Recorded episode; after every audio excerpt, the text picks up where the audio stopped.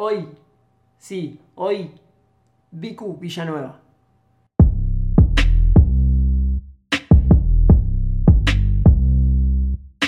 Quería comenzar, eh, así como ir directo, a preguntarte sobre tus tatuajes. Mis tatuajes. Sí, Ah, porque- Justo ando con ganas de tatuarme un montón últimamente. Para mí esos tatuajes siempre fueron como una forma de ir dejando como marcas de, de situaciones y de, cosas que me... Tanto a un nivel más profundo como algo más trascendental, como quizás algo más eh, pasajero, pero que igual en ese momento representa algo importante. Entonces, tengo de todo. O sea, tengo, creo que tengo 14 tatuajes, eh, más chicos, más grandes y no sé, tengo la mayoría los tengo en, en los brazos. Acá tengo, bueno, este, as de espada. ¿Cuál fue el primero? El primero es eh, uno que tengo en el tobillo que dice Let It Be. Tenía 15 y mi viejo me dijo que solo me dejaba tatuarme si me tatuaba o algo de los Beatles o algo de Racing y no me pintaba. O sea, me gustaban los Beatles, así que dije, bueno, vamos con esta. Pero quería tatuarme más que nada, como quería hacer una- un pequeño acto de rebelión, así que fui con Let It Be. Pero... ¿Y el, y el- y el segundo tatuaje? Y el segundo, este es un secreto como medio, medio dark, que no mucha gente lo sabe, o sea, lo conté un par de veces, pero es este de acá, que es una frase, una cita bíblica. ¿Ya? Porque pintó esa, o sea, estaba, yo fui a un colegio católico y siempre fui medio atea, como que nunca, nunca fui muy creyente, pero fue como una secuencia en la que leyeron esa, esa lectura, que es una que habla del amor, de que el amor es servicial, el amor no hace alarde, el amor no es vanidoso, y dije, re, estoy re de acuerdo con esto, y tenía más ganas de tatuarme también, sí, así que dije, sí, dale. Y medio que así fueron mis tatuajes siempre, como algo que me llama la atención y digo, sí, es esto. Eh, y ahora de más adulta, como que ya no, no tengo que pensar que, que me den permiso, obviamente. Después de los 18 te puedes tatuar libremente. Eh, pero en esos primeros tatuajes sí era como cosas que mi viejo me dejara tatuarme porque tenía que hacer la autorización. Entonces, bueno, la Biblia, los Beatles. ya que estamos, que era una de las preguntas, o una de mis ideas era esa relación de, sí, de esos 15 años, de los 15 a, a terminar la adolescencia con tus viejos. Eh, ¿Qué onda? Esa, esa cosa de te, me tatúo, te dejo tatuarte un escudo de Racing. eh, como, la, la Sí, yo necesitaba mucho revelarme en ese momento, como muchos adolescentes, ¿no? Como de, de sentir que, que no sabía bien quién era yo fuera del contexto en el cual me habían criado, que es un, co- un contexto que si bien es católico, no es súper religioso tampoco. O sea, no es que mi familia era muy religiosa, ni que iban mucho a misa, ni nada. O sea, era más bien como una cuestión de tradición, eh, que mi mamá había ido a ese colegio, entonces me mandaron a mí también. Y sí necesité, sobre todo entre los 18 y los 20, eh, como revelarme un montón y fue una época en la que sí, o sea, me tenía el pelo todos los días de colores distintos, como que estaba como con muchas ganas de, de irme bien lejos de toda esa crianza católica que había tenido en el colegio. Eh, entonces, esos años fueron los más difíciles, como que mi mamá ahora me cuenta de esa época y yo para mí era algo re normal, o sea, no lo recuerdo como algo malo. Y ella me dice, ay, no, yo estaba tan preocupada por vos en esa época, no sabía si ibas a... Porque también, bueno, también salía mucho de joda, o sea, me iba a veces y volvía como a los dos días, cosas que hacen la gente de esa edad, ¿no? O sea, pero hacía, tenía como mucha necesidad de esa rebelión. Eh, igual nada, por suerte no, no fue nunca nada demasiado extremo, o sea, y después, a medida que fui creciendo, y sobre todo cuando me fui de la casa de mis viejos, mi relación con ellos mejoró un montón, porque, bueno, cuando estás eh, por tu cuenta, ya no estás contrastándote todo el tiempo con, con el lugar de donde venís. Por ¿A qué edad te fuiste? A los 20. A los 20. ¿Y te fuiste a vivir sola sola? No, me fui a vivir con Rafa, que es eh, mi compañero de dúo microcentro y ex pareja eh, y amigo, que lo requiero a Rafa también. Eh, y vivimos juntos un año y después nos mudamos con eh, otra banda que se llama Bife a Chacarita y vivimos dúo microcentro Bife durante un tiempo ahí. Y después de ahí ya nos vinimos a vivir al lugar donde yo vivo ahora y después, bueno, nos separábamos y la vida, pero eh, básicamente fue como mucho de, lo artístico lo que me llevó a irme de casa en ese momento y no fue que me mudé como muchos adolescentes, bueno, adolescentes o jóvenes adultos que, ah, digamos, se van como a un departamento a vivir solos como una vida más. La mía fue medio irme como a, a, la bohemia, por, por decirlo de alguna forma. Y a la que pintara, como que me fui ahí como a ver qué pasaba y después, bueno, sí, senté más cabeza, entre comillas. Ahora tengo 25, o sea, ya lo veo como algo más lejano, esa época pero en ese momento sí era como mucho de, aventura y también nos fuimos de viajes muy largos con Rafa, nos fuimos al sur varias veces, a Chile por un mes o dos meses por ahí. Mucho de la deriva y de bueno, vamos y vemos qué pasa. ¿Y cómo se nucleaba ese, o sea, cuando te fuiste de tus viejos con la creación? ¿Empezaste a hacer música ahí o ya venías haciendo música antes? Ya venía haciendo música, pero lo que pasó en esa época fue que empecé a subir videos a YouTube que, o sea, mis canciones yo las venía tocando por mi cuenta, digamos, en centros culturales o bares o lo que sea. Y cuando lo conocí a Rafa, empezamos a tocar juntos como dúo microcentro con otros miembros también en ese momento de la banda. Em, y al empezar a tocar en ciertos lugares muy seguidos, empieza a armar siempre como una red de contactos o de gente que empezás a conocer. Entonces se empieza también a correr la voz eh, y justo eso coincidió con que yo empecé a subir videos a YouTube, entonces también se empezó a correr como la voz digitalmente y empezaron a pasar cosas, o sea, me empezaron a invitar de lugares a tocar o a, no sé, a viajar a Rosario, fui mucho en esa época que me, me invitaban también para ir para allá, entonces como que se empezó a dar solo un, como un level up de lo que yo ya venía haciendo, que era tocar yo mi guitarrita por donde fuera, como que tomó un rumbo un poco más interesante. Y pude empezar eso, por ahí a viajar, fui a Uruguay también a tocar, eh, bueno, a Chile, como, entonces empezó a dar como esa red, que justo coincidió con que yo me estaba yendo de la casa de mis viejos, entonces como que fue todo al mismo tiempo, fueron dos o tres años muy, como muy frenéticos hasta que bajó un poco el ritmo, o yo también como que dije, che, este ritmo por ahí no es lo que yo quiero para siempre porque es como muy desgastante.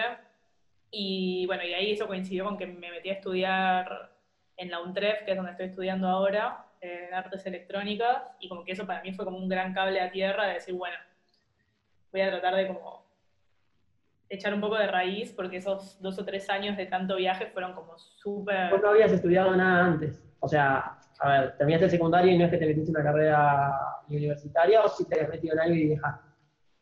Probé un tiempo en, en, la UNA, en artes visuales, pero no, no fue muy, muy real, digamos. Como que iba, pero no, no tenía como la, intención de estudiar necesariamente, como que quería conocer gente. Era eso de que quería como salir un poco al mundo. Y después sí hubo algunos, no sé, he hecho algunos cursos para ir de animación o cosas así, pero no, no meterme a una carrera como sí lo hice cuando entré a un TREF, que ya fue como, bueno, entro y es para avanzar, o sea no es ni porque mis papás quieren que estudie una carrera, ni porque ninguna razón más que yo quiero estudiar esto o yo quiero aprender esto. ¿Y, esta carrera la seguís haciendo ahora? O sea, ¿seguís estudiando? Sí. Sí, sí. Y, la verdad que me encanta. o sea, o es muy complejo de. O sea, ¿qué, es como la, la, la matriz de la, de la carrera? O que vos crees que va es una carrera súper amplia, pero para mí lo que, lo que yo encontré en esa carrera es eh, un poco de contexto para entender las herramientas tecnológicas con las que yo por ahí trabajo o trabajaba eh, en ese momento, incluso como mismo la internet, lo que es una computadora, un instrumento, un sintetizador, o sea, cualquier tipo de herramienta tecnológica que se pueda utilizar con fines artísticos desde artes electrónicas lo que se busca es como difuminar un poco el límite entre arte, tecnología y ciencia, ¿no? Como que, que se genera una reflexión constante de algo híbrido que no está en ningún otro lado, o sea, no llega a ser ni arte visual, ni música, ni nada, es como un, un lugar intermedio en el cual yo creo que muchos bichos raros por ahí como yo que no terminan de encajar en ningún, en ningún área porque hay algo que les llama la atención como de todo, y en lo que estás creando ahora, eh, ¿dónde sentís que aplicaste eso? O sea, ¿dónde lo nuevo que estás haciendo, digamos, eh, ¿dónde te, se metías en la cabeza toda esa electrónica loca que estás estudiando? y yo, o sea, lo que terminé de entender con el tiempo, o sea, como que recién ahora lo estoy entendiendo, es que yo como youtuber o hija de internet, como me gusta decir, como en mis videos en las redes sociales, sí cumplo como un lugar, o sea, he cumplido hasta hace un tiempo como un lugar medio automático, como de que yo estoy acá porque, no sé, desde que soy chica tengo redes sociales, Fotolog, y eso se fue como mutando en YouTube y todo, pero ahora como que mm, doy una vuelta más a eso para ver, el, como para reflexionar un poco de, el potencial que tiene ese rol y también como los desafíos, ¿no? Entonces, creo que todo lo que estoy haciendo ahora, no solo en Internet, como en la herramienta Internet, sino musicalmente también se trata mucho de querer reflexionar y resignificar todo eso que antes por ahí yo lo daba por sentado y creo que mucha gente como que lo, lo vive automáticamente, o sea, porque las redes tienen como ese potencial de, de, de, automatizarnos y de que terminamos siendo así, como subimos contenido porque es lo que sabemos que va a funcionar, porque sabemos que, eh, no sé, que las imágenes en Instagram garpan más que las palabras y etcétera. Y bueno, como que lo que estoy tratando de hacer ahora con todo mi arte, ya sea música o videos o incluso las cosas que estoy escribiendo, es repensar un poco qué significa todo eso, por qué, o sea, por qué nos afecta de la forma en que nos afecta también artísticamente, creativamente. En lo que hiciste antes, o sea, digo, en esos primeros videos que, digamos que de alguna manera son los que por ahí el público, porque la, la gente que te empezó a seguir, te empezó a seguir por ahí en esos primeros videos también, ¿no? Y digo, ¿cómo repensás esos videos ahora? Eh, ¿qué, ves en esos videos que, hacías eh, al principio? Es fuerte porque lo, lo, que veo yo siempre va a ser distinto de lo que ve alguien que ve ese video de afuera, porque yo como que me acuerdo todo el contexto que acompañó esos videos. O sea, por ahí alguien ve un video de esos de afuera y como pasa siempre en, la internet o en la virtualidad, que vemos a alguien y nos quedamos con ese recorte eh, por cómo funcionan las mismas redes, y en realidad, o sea, para mí, atrás de eso había toda una secuencia sucediendo que fue súper intensa y mucho más intensa y mucho más, eh, por ahí, cargada de sentido que lo que se llega a ver en ese video que se hizo viral, que sobre todo yo tengo uno que es sobre las princesas de Disney, que se hizo muy, muy viral, tiene tipo no sé, dos millones de vistas, o sea, está como el otro level de todas las lados. Sí, sí, me, invitaron en ese momento, sí, de TN, de todo, de la metro, o sea, de todos lados, como que ese video explotó mal. Y a mí me generó mucha angustia poner eh, eso, porque era como, no entiendo qué, qué pasó, o sea, qué rompí, como que yo venía haciendo toda una, como, canciones, un montón de cosas que te hablaban mucho de mí como más intensamente. Y de golpe me hice famosa por algo que era medio un chiste, o sea, que era medio como una reflexión así como más eh, chistosa. Sí, como que está buenísimo, lo revaloro como haber hecho ese video y todo, pero, pero también es como algo que no me representa, no hablaba de mí, hablaba de, del contexto. Entonces, me hizo como verme en un lugar con mucho poder de golpe y mucho acceso a muchas cosas y sin saber qué hacer con eso. Y eso es algo que a mí también hoy por hoy es un tema como que trabajo mucho teóricamente y también en lo que hago en las redes, que es el tema del, del influencer o de la cultura del influencer, porque siento que de alguna forma yo eso lo viví mucho antes de que se convirtiera en un concepto por accidente o por casualidad, o sea, cuando a mí me pasó esto no existía la palabra influencer no existía ninguno de los youtubers que ahora son los más famosos, o sea, no existía, bueno, sí, por ahí Chao Cabrera o alguno de esos que son más antiguos. Pero digo, el mundo digital era otro, el ecosistema digital era completamente distinto. Entonces siento que de alguna forma como que yo tengo como un punto de vista que es solo, que, que, es muy propio de todas las cosas que viví en Internet, o sea, de esta cuestión de viralidad y después meseta y después querer hacer algo más como que algo que le pasa a mucha gente artista también es que lo que más nos gusta en general es lo que menos likes o vistas tiene. O sea, lo escucho mucho de la gente. El ego, el ego a pleno, ¿no? Como, y, una pregunta iba a eso, como, cómo manejas un poco ese ego. El ego en el buen sentido y en el malo, ¿no? Sí, sí. La palabra, digo, como, cómo manejas esa cosa de que de alguna, manera queremos todo el tiempo estar apareciendo, porque Internet te da esa posibilidad de que no te olvides de mí, de acá.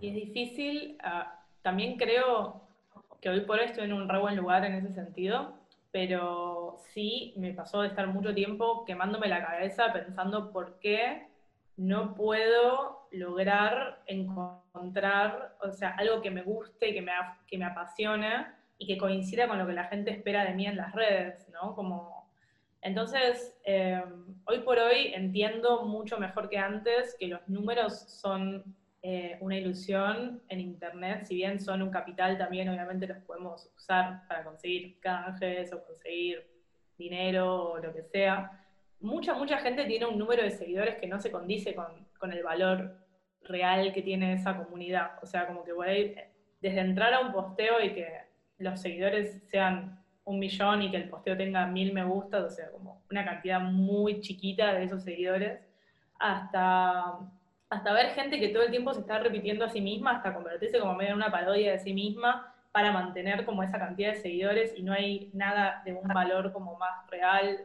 O sea, yo dentro de toda esa, esa, jungla, digamos, digital, hoy por hoy estoy bastante contenta con la forma en la que me relaciono con mis seguidores, pero sí hay mucha gente que, que, me conoce desde siempre, que por ahí me hace algún comentario bien intencionado, como diciendo, ay, vos tendrías que tener muchos más seguidores. Y en realidad no sé, porque yo no hice la tarea que había que hacer para tener esos seguidores. O sea, para tener esos seguidores tenés que estar todo el tiempo alimentando la red, que es algo que es súper difícil de hacer. es un trabajo de todo el tiempo estar pensando en qué vas a postear. Y yo la verdad es que no lo hice, o sea, y estoy como muy conforme con las decisiones que fui tomando, por más que a mucha gente le pueda parecer que fue como un desaprovechamiento de ciertas oportunidades. Como de decir, ay, vos que estuviste tipo, en ese lugar tan alto y podrías haber capitalizado un montón eso y de alguna forma digo, bueno, no porque en realidad no lo podría haber hecho, pues si no lo hice es porque no lo pude hacer, o sea, y porque quizá no, no era lo que lugares, hay otras cosas, buscaste otras sensaciones, digo, hay, no creo que solo sea eso. Eh, es que no lo es para nada para mí, o sea, yo estoy, o sea, cada año me sorprenden como las propuestas que me llegan de cosas súper divertidas y súper como... Eran los años, aumentó muchísimo eh, esta idea de los followers, o sea, fue exponencial a un nivel extremo. Digo, en estos últimos cinco años, eh, nuestros viejos están hablando de seguidores, ¿entendés? No sé, la generación de los 40, los 50, los 60, eh, ya incorporaron esto antes. Eran boludos en internet haciendo caras. Entonces creo que eso ahora es como que está avalado por todo el universo y es un flash. Sí, como que tomó una seriedad muy, o sea, como que se toma muy en serio a sí mismo ahora todo lo que es el, mundo de Internet. O sea, antes era eso, tal cual, como éramos unos boludos haciendo cosas, teniendo un perfil, y yo subía videos a YouTube porque me divertía y porque, como, sin pensar tanto en hacer una carrera de eso.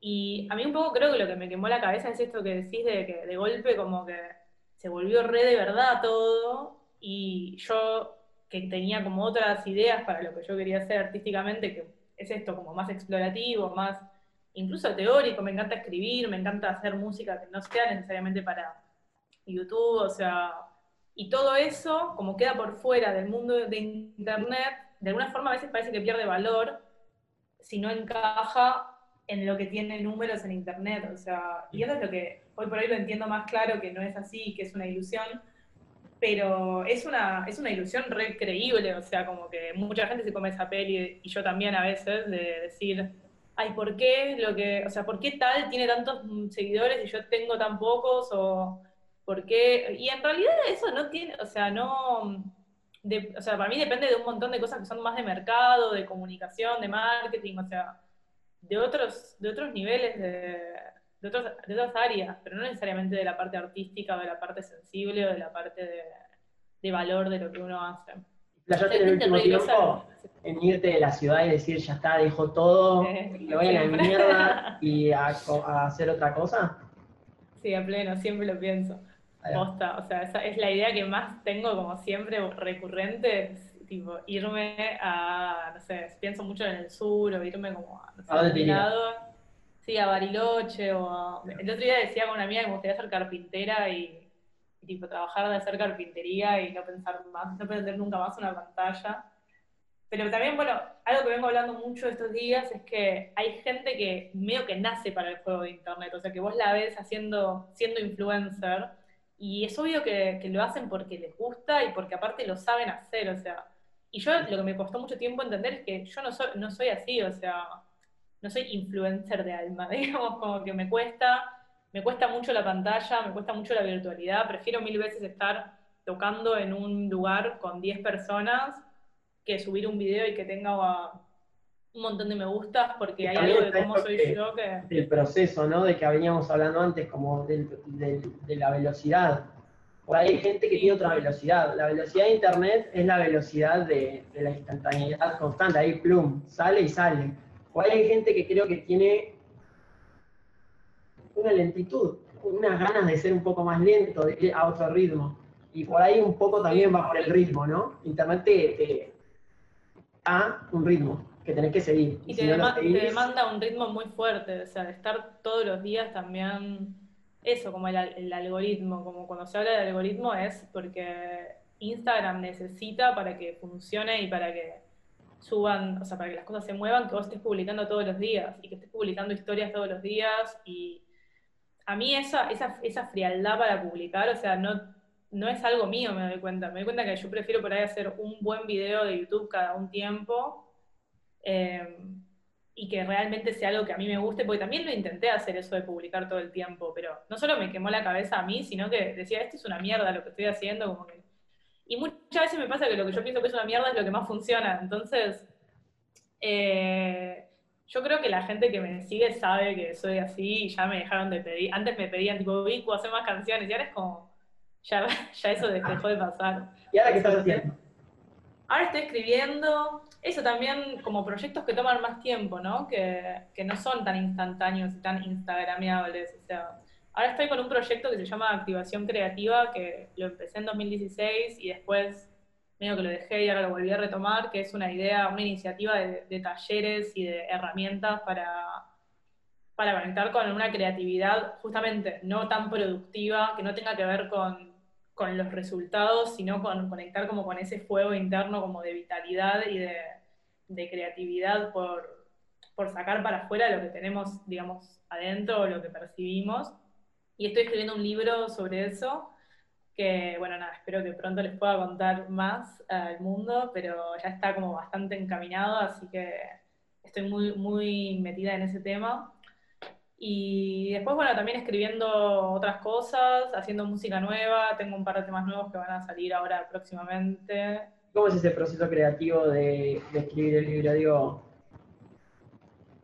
¿tenés una fórmula? ¿Te creas una fórmula? Tipo, me levanto y me escucho un tema o me pongo a tomar sol, ahora en pandemia, bueno, algo hay que hacer, o no. o lo vas encontrando ahí en la, ese proceso creativo, ¿dónde lo, dónde lo encontrás?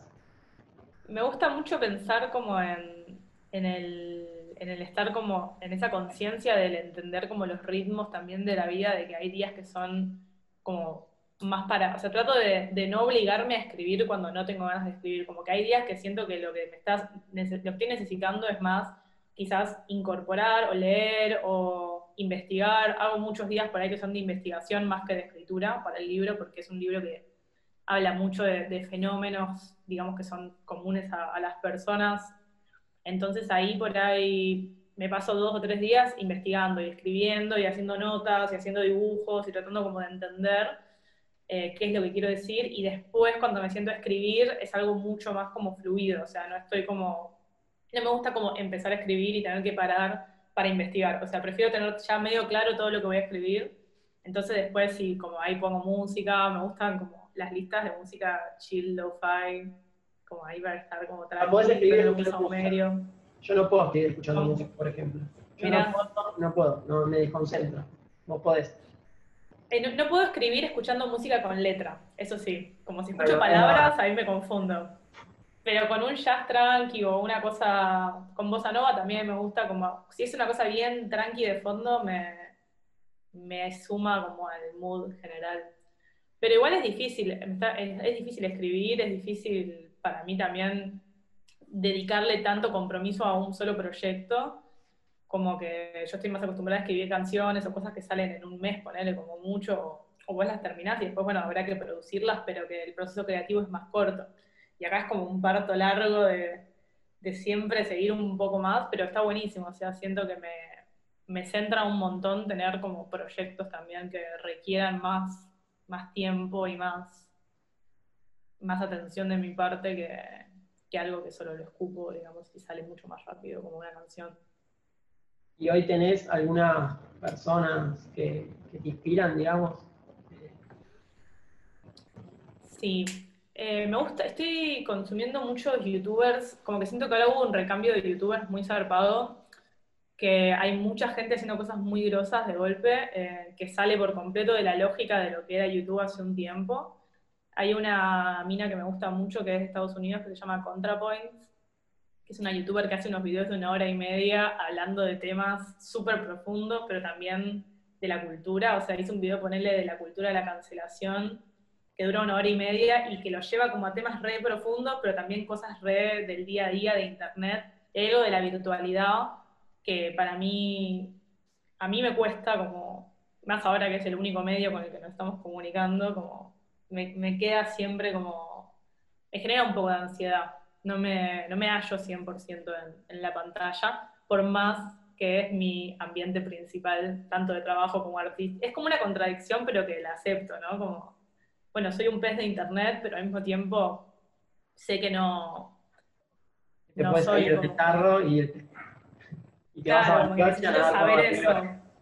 Sí, es que he hecho eso también, de poder cargar las redes una semana y me he ido al sur o a algún lado y, y trato como de, ¿no? o a Tandil y tipo, por ahí eso, cierro o, o aviso igual cuando me voy, porque si no la gente por ahí se preocupa como si desapareces de la nada. Pero tiro como, che, me voy a ir unos días y no voy a estar en internet. Y me gusta hacer esos pequeños retiros. La gente veo que que busca en internet o en las redes cosas que no, no están ahí, o sea, busca un sentido a veces en, en, Instagram que no, no sé, yo no lo encuentro por lo menos, o sea, no, si es como una herramienta y si es para mostrar lo que uno hace, me parece que sí, está buenísimo, pero ya de ahí a como validar tu propia existencia o tu propio talento o tu propia artisticidad, digamos, por la cantidad de seguidores o me gustas que tenés, ahí me parece que hay como una trampa mortal que yo he caído varias veces y trato como de evitarla y de, concientizar también desde mi experiencia, tipo, che, esto no es todo lo que hay, o sea, recuerden como que hay mucho más que, esta pantalla, que encima es en el celular ahora, como que ni siquiera es en la compu, tipo, la mayoría de la gente está en el celular directamente y yo también, obvio. Y es estamos atrapados en una pantallita de chiquitita y estamos allá adentro. Pero está bien, es, así, totalmente. El amor nunca lo Es la realidad y es así, claro. O sea, tampoco es como renegar de eso y decir, no, Internet es el mal. O sea, ni ahí, yo amo Internet y amo las redes sociales y amo todo lo que me pasó en YouTube y todo, o sea, me encanta, pero también trato de como ir teniendo una relación más productiva para mí con Internet y que no sea como que Internet me use a mí y, y estar yo haciendo todo en función de Internet o sino al revés.